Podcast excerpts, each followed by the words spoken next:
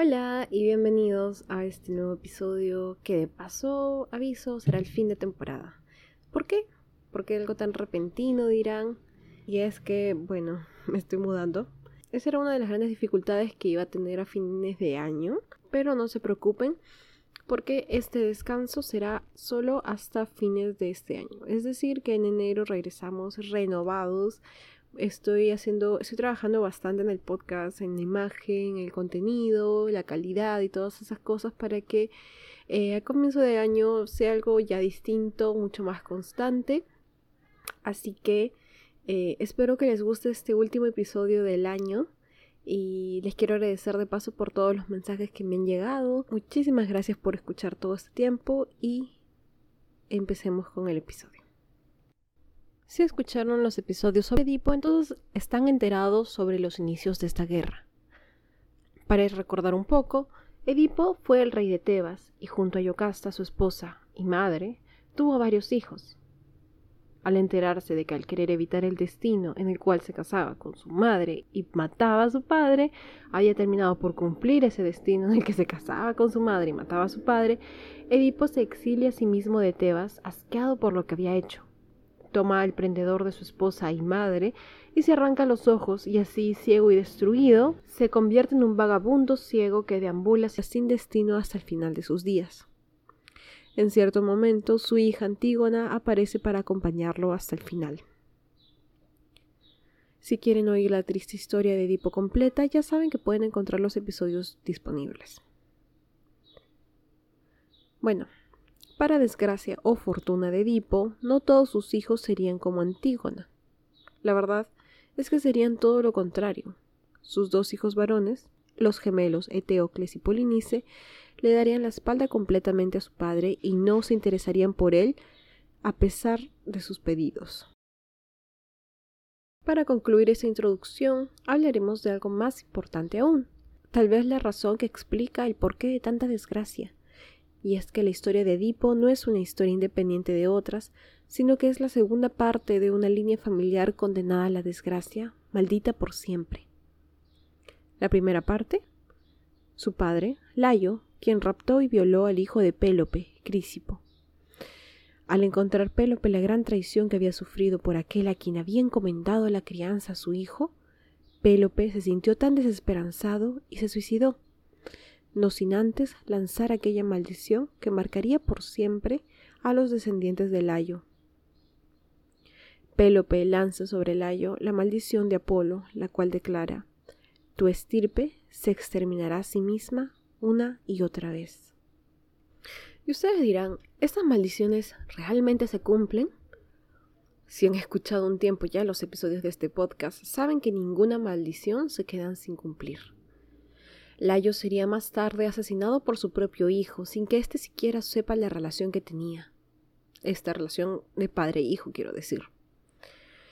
Más tarde, Edipo se encontraría con la mayor desgracia y sufrimiento que cualquier persona podría imaginar repudiándose a sí mismo hasta su muerte. Y todo esto nos lleva a este momento. ¿Qué pasará entonces con la estirpe del rey Layo? ¿Qué pasará con los hijos de Edipo?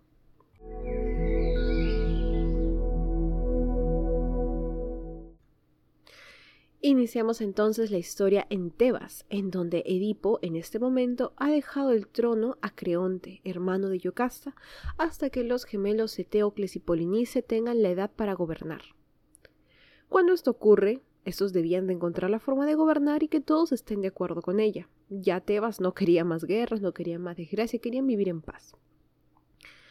Ninguno quería ceder su, parte del trono, así que se decidió por alternarse el poder un año sería Polinice y el otro Eteocles, y así sucesivamente. En este acuerdo empezaría Eteocles. Él cumplió su año como rey, donde la pasó bomba, mi causa, le encantó ser rey, tener poder, todos hacían lo que él quería, nadie le decía que era un idiota, todo felicidad para él. Le encantó, le gustó mucho ser rey, le gustó tanto que se olvidó de su pacto.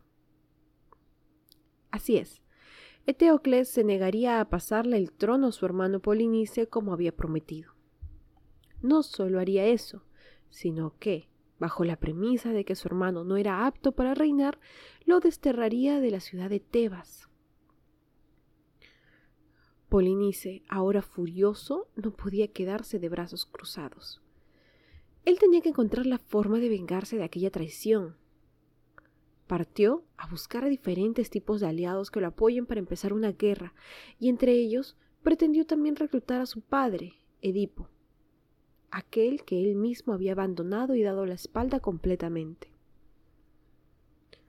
Ahora, esto no lo hacía por algún sentimiento de afecto hacia él, porque lo extrañaba o porque siquiera le importaba. No, él solamente buscó a Edipo porque existía el rumor de que aquel que fuera aliado de Edipo siempre saldría vencedor, y él realmente quería asegurar su victoria. Así, un día logra ubicar a Edipo con Antígona mientras estos se encontraban en Colono, y se aproxima a su padre simulando arrepentimiento. No era muy buen actor, o tal vez sí, y a nadie realmente le importaba. Pero Edipo sintió asco y cólera del pedido de su hijo, rechazándolo a primera vista, como mi papá, jeje. Para mala suerte de Polinice, el rechazo de su padre no sería todo lo que obtendría sino que Edipo aprovecharía para lanzarle una segunda maldición. Para aquellos hijos que lo ignoraron, que lo repudiaron, que lo abandonaron. Edipo le dijo, Yacerás en la sangre de tu hermano como él en la tuya. Polinice entonces se retira de Colono y parte a buscar otros aliados.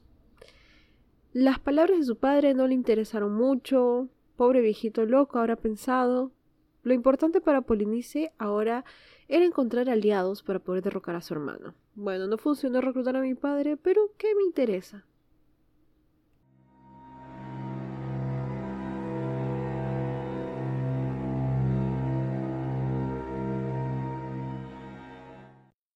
Continuando con su búsqueda, Polinice llega a la ciudad de Argos, en donde reinaba en este momento el rey Adrasto. Sobre esto hay una historia. El rey Adrasto de Argos tenía dos hijas, Argia y Deipile. Cuando Polinice llegó, al mismo tiempo que él había llegado Tideo, quien también había sido desterrado por haber asesinado a su hermano. Todos llegan a Argos cuando los destierran, supongo. En fin, por alguna razón, no sé si por ego o por si era alguna de las manos de sus hijas, Tideo y Polinice empezaron a pelear. Recontra rochoso peleándose en pleno palacio. De verdad, cero clase mis amigos. Adrasto entonces detuvo la pelea. Mi causa había estado esperando este momento. Él había estado esperando que estas dos personas aparecieran. ¿Por qué? Porque alguien se lo había contado. ¿Un amigo? No. ¿Un consejero? No. Su mamá. No. Bueno fuera. El oráculo de Delfos no le había contado algo. Le había profetizado que sus hijas se casarían con un león y con un jabalí. Y mira tú, cosas de la vida, cosas del amor. Polinice había acudido al palacio usando una piel de león, mientras que Tideo con una piel de jabalí. Así que Adrasto decide que esto es cosa del destino y que Deipile se casaría con Tideo y Argia con Polinice. Polinice fue buscando aliados y le enyucaron una esposa. Igual, parece que esto le resulta, porque al estar enterado el rey Adrasto de la contienda que se venía para Polinice, no dudó en ayudar a su cuñado. Le dio entonces un ejército árgivo liderado por siete comandantes, siendo Polinice uno de ellos, debido a que Tebas tenía siete puertas. Él prometió devolverle a sus cuñados sus tronos respectivamente y partirían a Tebas como primer destino. Primero ayudarían a Polinice y luego irían a recuperar el trono de Tideo. Los comandantes, junto a Drastro, analizaron la situación y concluyeron básicamente que Tebas estaba hasta las patas. O sea, no había, no solo había una lucha actual entre los dos hermanos por el trono, sino que hasta hace poquito el rey anterior se autoexilió porque descubrió que su esposa era su madre y que había asesinado a su padre, así que esas cosas hay que aprovecharlas, ¿no? Es el momento perfecto para atacar, dijeron. Todos estuvieron de acuerdo en ir contra Tebas en este momento. Todos, excepto Anfiarao. ¿Quién era este pata entonces? ¿Por qué se rehusaba? Él era uno de los tres reyes de Argos y gobernaba junto al rey Adrasto. No solo eso, sino que mi causa era un adivino súper reconocido, salió en la revista Times, en las 100 personas más influyentes, cosas así, ¿no? Él predijo que todos morirían si es que asaltaban a Tebas, y como él no quería morir, se negó a participar. Nuevamente, cada vez que alguien vaticina estas cosas, ¿alguien les hace caso? No. ¿Por qué? No sé, no tengo idea, pero nunca les hacen caso. Atrasto encima se enojó con él y lo golpeó, seguro ya tenía sus problemas arrastrando y esto ya fue la gota que colmó el vaso para él, pero nadie le hizo caso. Entonces, ¿qué harán ahora? Anfiarao se negaba a participar de esa expedición. Como Tideo y Polinice querían morir, aparentemente, se deciden por interceder sobornando a la esposa de Anfiarao, Erifile, para que ella se encargue de convencer a su esposo. Para esto le regalan un collar mágico, no cualquier collar mágico, sino el collar mágico de armonía que es proveniente de la misma Afrodita. Este collar hacía que cualquier mujer se volviera irresistible, y como Erifile ya estaba viejita, aceptó de una. Ella, sin mucho problema, logró convencer a su esposo, y a pesar de que él sabía que morirían, Anfiarao decidió participar de la lucha. Realmente no tenía otra opción. Antes de irse, le pidió a sus hijos Acmeón y Anfíloco que vengaran su muerte. Así, los siete ahora estaban listos para la guerra. Adrasto, Ampiarao, Hipomedonte, Capaneo, Partenopeo, Tideo y Polinice.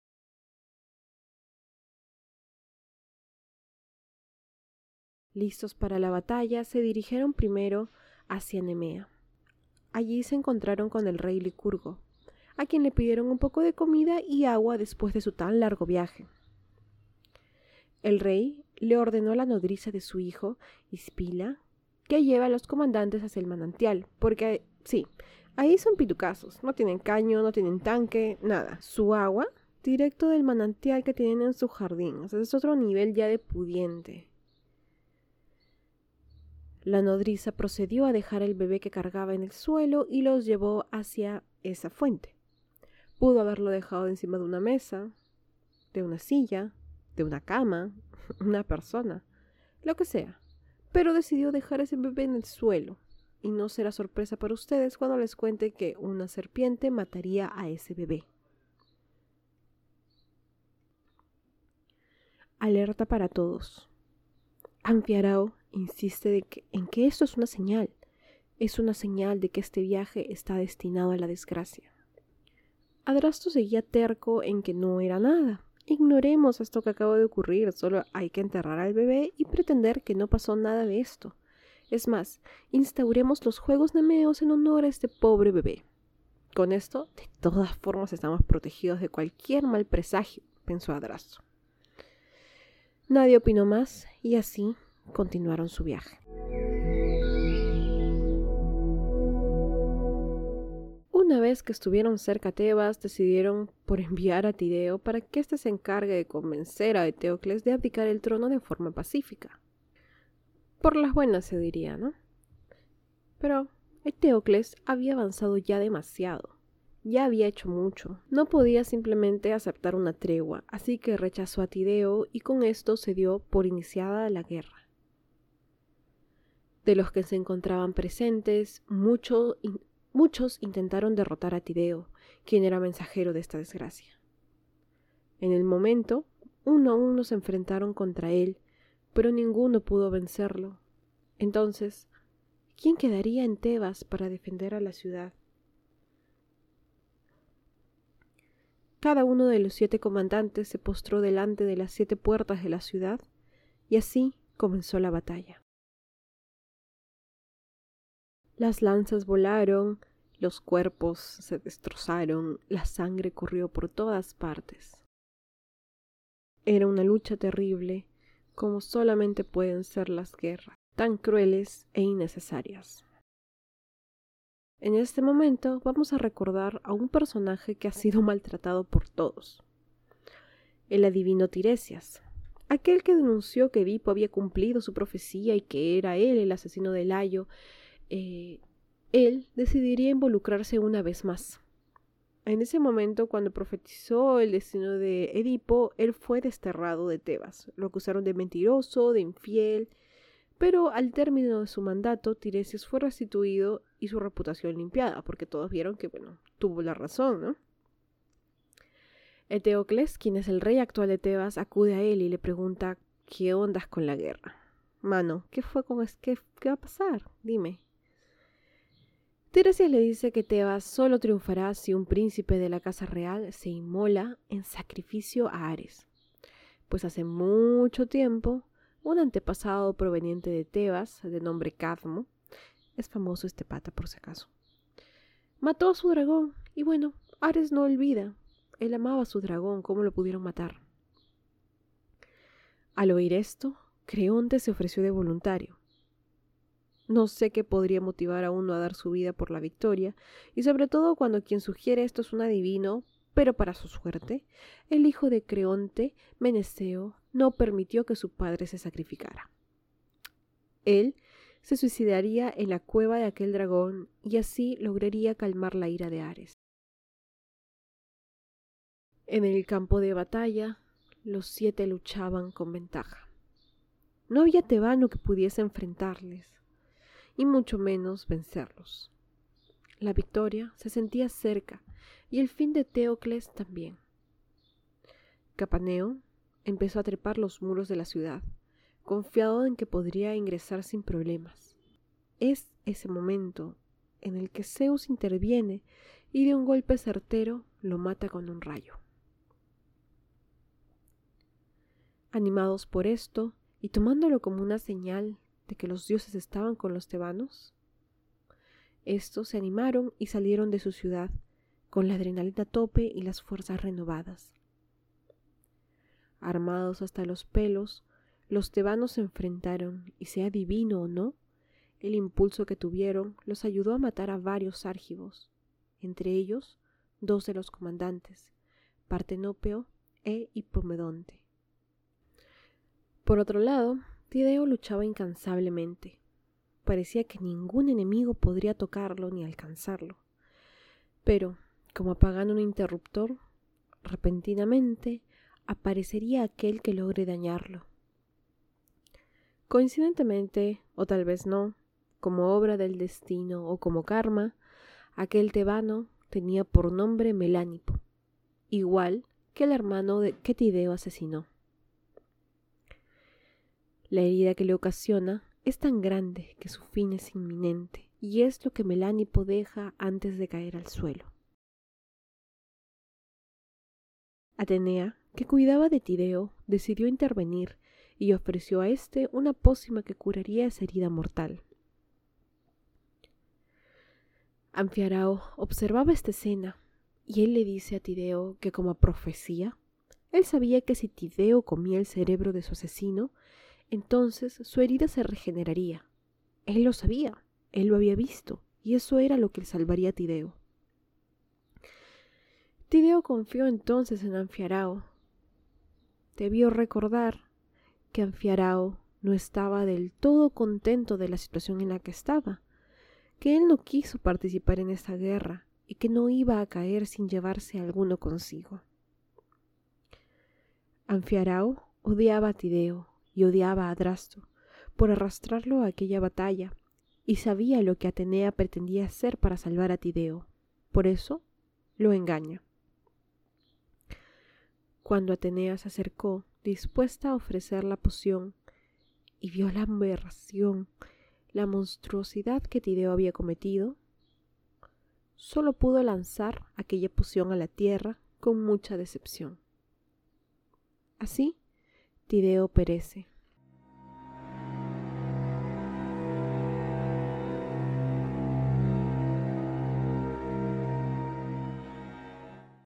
Al ver la desgracia que caía sobre su ejército, Polinice tuvo que intervenir.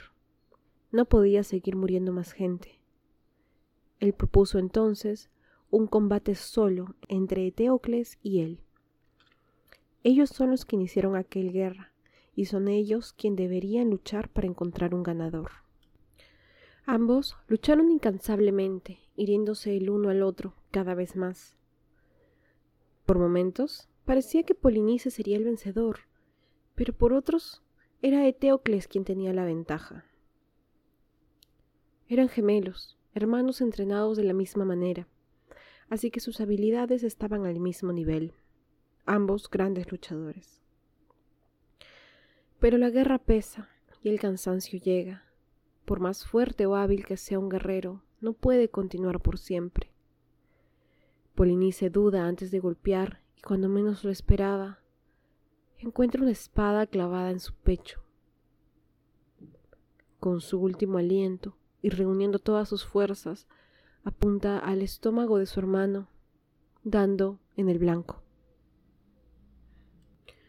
Así, la maldición de Edipo se cumple y Eteocles y Polinice, hermanos gemelos, yacen en la sangre del otro.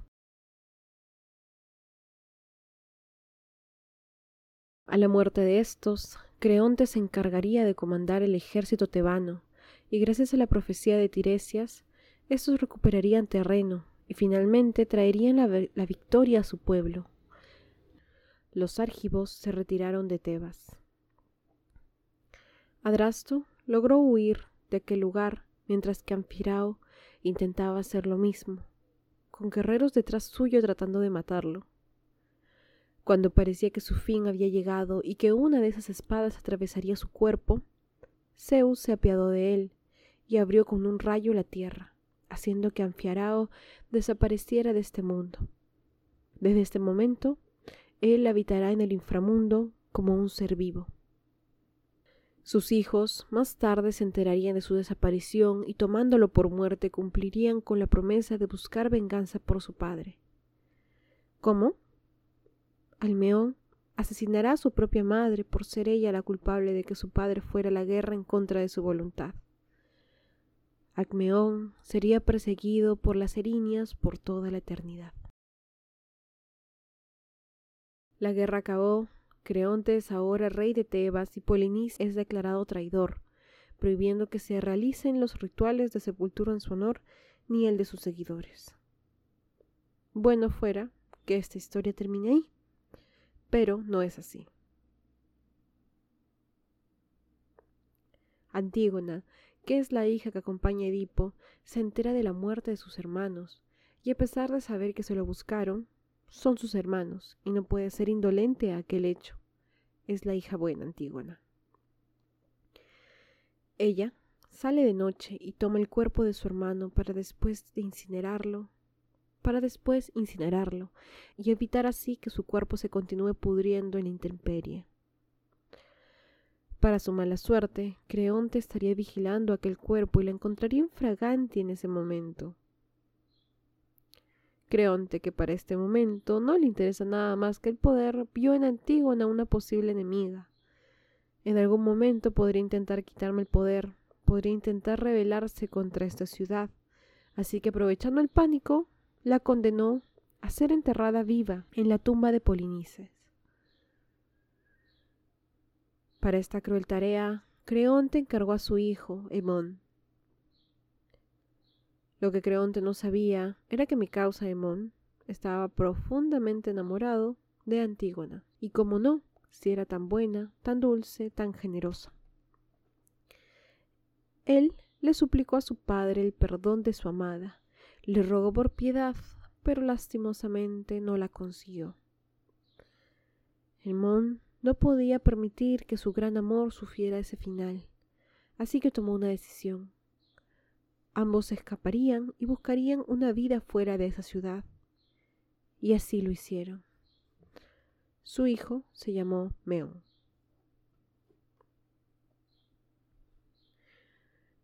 Durante esta época, el rey de Atenas era Teseo. Ese, el del Minotauro. Si escucharon la historia de Edipo, saben que al final de sus días, Edipo y Teseo se hacen amigos. Teseo le promete cosas a Edipo para que él pueda irse en paz. El rey de Atenas en general era alguien poderoso, con influencia, con vara, era el más más y todos los buscaban si necesitaban ayuda. Y en este caso Adrasto también acudiría al palacio de Teseo. Adrasto tenía un pedido muy importante. A pesar de haber escapado, él siente por los caídos de su ejército durante la guerra. Se ha enterado que Creonte, quien ahora reina en Tebas, no permite que ninguno sea recogido ni honrado por sus familiares, en ningún tipo de ritual de sepultura, y eso es terrible, no se lo desea nadie.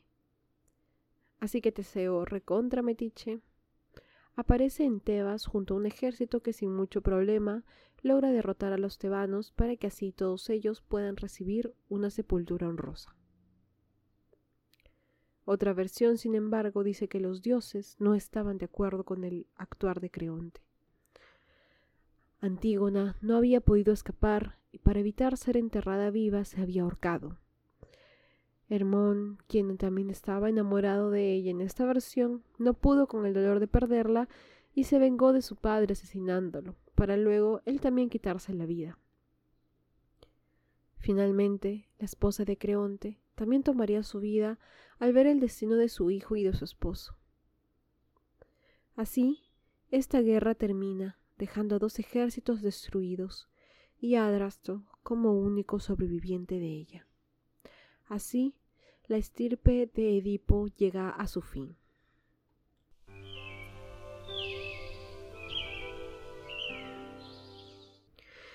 Eso es todo por hoy. Muchísimas gracias por haberme acompañado este año que ha sido muy complicado. Ya tendremos, tendrán actualizaciones. Síganme en Instagram y en Twitter para enterarse de lo nuevo que se viene. Ya saben que todo este mes no voy a estar publicando más episodios hasta el inicio del año, es decir, hasta enero. Espero que estén muy bien. No puedo hablar mucho, no sé si se nota. estoy, no estoy en mi casa y me mudé. Entonces no puedo hablar como, como solía hacerlo. Pero todo eso termina en enero. Muchísimas gracias por estar hasta aquí y que estén muy, muy, muy bien. Adiós.